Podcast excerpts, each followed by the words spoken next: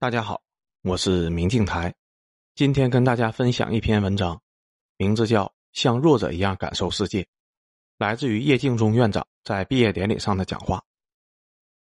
各位同学，大家好，祝贺大家顺利毕业，即将奔赴新的岗位。此时此刻，我不想对大家的本科或者研究生期间的学习和生活进行总结，因为最好的总结需要留给你们自己去做。在大家进入人文与发展学院的时候，我都会向大家介绍人文与发展学院的理念和理想，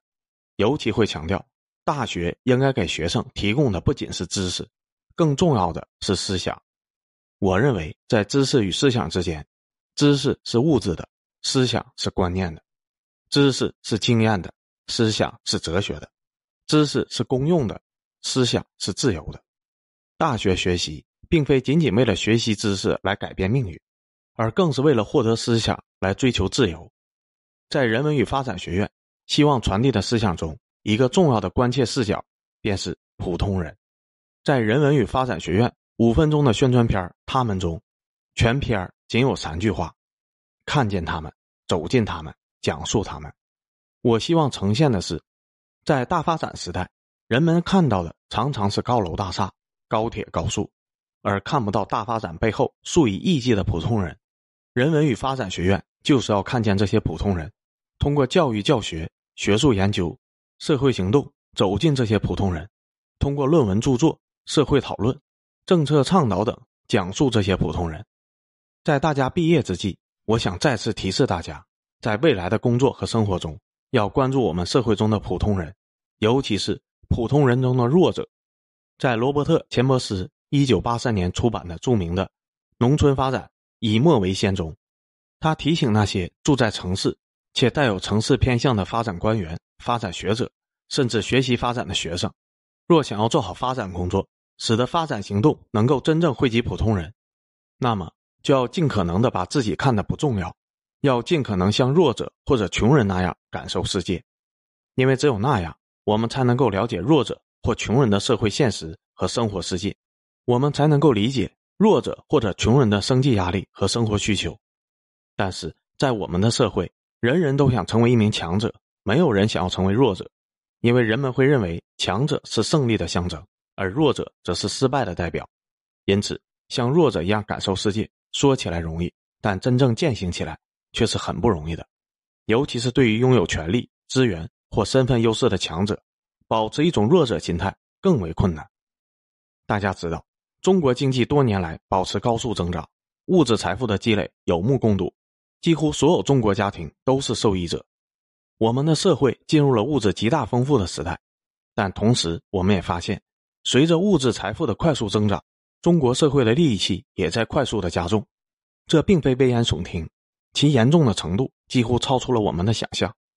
例如，在餐厅、公交、地铁、高铁，甚至飞机上，因为抢座而吵架厮打。医闹事件、校园欺凌、家庭暴力、插队夹塞、开斗气车，甚至因为被人看了一眼就殴打他人的，这些现象似乎并不少见。而在网络领域，更是戾气四溢。那些所谓的高端人士，在微信群里面常常一言不合便恶语相向。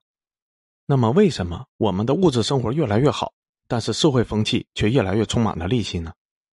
当然，原因有很多，但我觉得其中一个原因便是。不少人总是以强者的心态对待社会、对待他人，持这种强者心态的人，往往唯我独尊，以自我为中心。这样的强者心态表现在社会关系上，常常是目中无他人，唯我优先，容不得他人的意见，容不得他人超过自己。这里的例子实在太多了。例如，我多次见到西校区早晨送孩子上学的家长，将车子直接停在带有明显的禁停标识的学校正门口。高端小区里，有的业主直接将车辆停在草地上。网络上，一旦他人提出不同的意见，便开骂约架，以及太多的因为一点点鸡毛蒜皮的小事而在餐厅、马路、高铁甚至飞机上拳脚相加。这样的强者心态最为恶劣的表现是强者对弱者的欺凌，例如餐厅顾客辱骂殴打服务人员，小区业主辱骂殴打保安，男性辱骂殴打女性。成人辱骂殴打儿童、老人，有权者辱骂殴打普通人，有钱人辱骂殴打穷人，这样的强者心态不仅不利于和谐社会的建设，在社会发展中也无助于新发展理念的践行。例如，参考王志和先生关于现代性霸权的分析，这样的强者心态表现在人与自然的关系上，往往是征服自然、改造自然、剥削自然，而不会敬畏自然、尊重自然。这样的强者心态表现在理性和感性关系上，常常是崇尚算计、效益至上，蔑视感性，而不关注体验感受、行动意义。这样的强者心态表现在自然科学与人文社会科学的关系上。每每是科学沙文主义，即迷信科学的客观性和公用性，而蔑视人文社会科学的批判性和情怀感。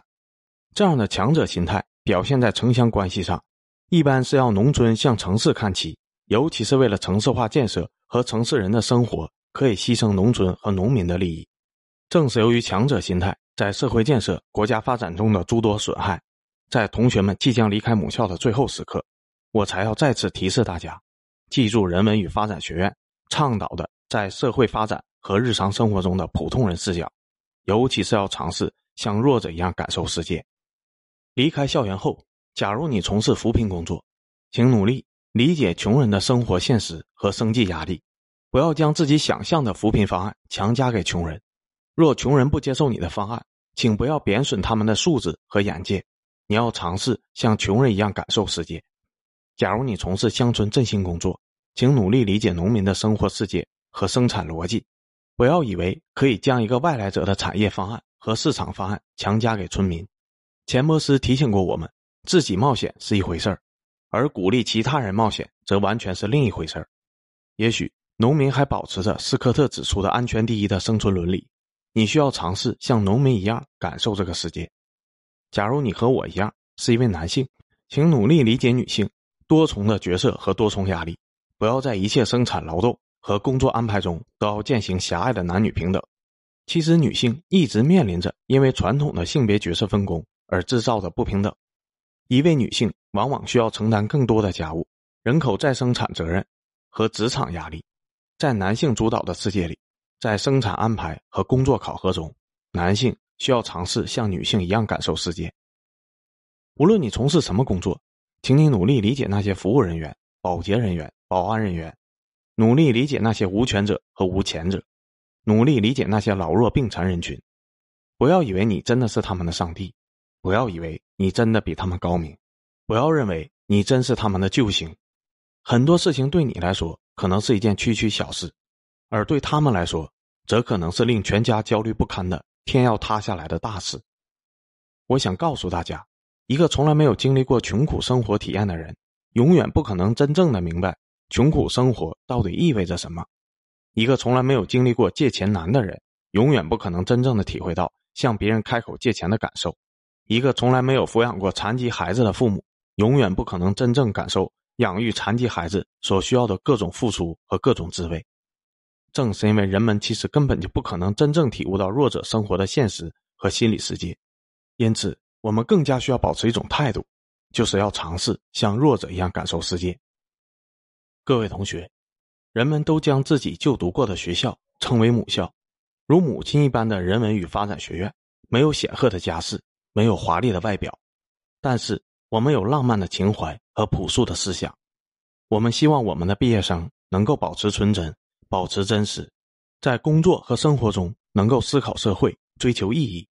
能够时刻深入自己的内心，倾听良知发出的声音。卢梭曾说：“看到你们这种。”端庄朴素的装束，谁还不鄙视虚浮的奢华？我想对我们人文与发展学院的毕业生说：看到你们的朴实纯真，谁还不鄙视浮躁圆滑？看到你们的高洁秩序，谁还不鄙视精致利己？看到你们对弱者的尊重，谁还不鄙视强者的骄横？同学们，言有尽而情不可终，在大家即将离校远行的时刻，我想告诉大家。人文与发展学院犹如你们的母亲一样，并不在乎未来你的事业有多么大，并不在乎未来你的财富有多厚。如母亲一般的人文与发展学院，希望你们健健康康、平平安安、快快乐乐。无论你在何时，无论你在何处，不需要提前通知，不需要提前准备，如母亲一般的人文与发展学院，将时刻张开怀抱，等待着你的归来。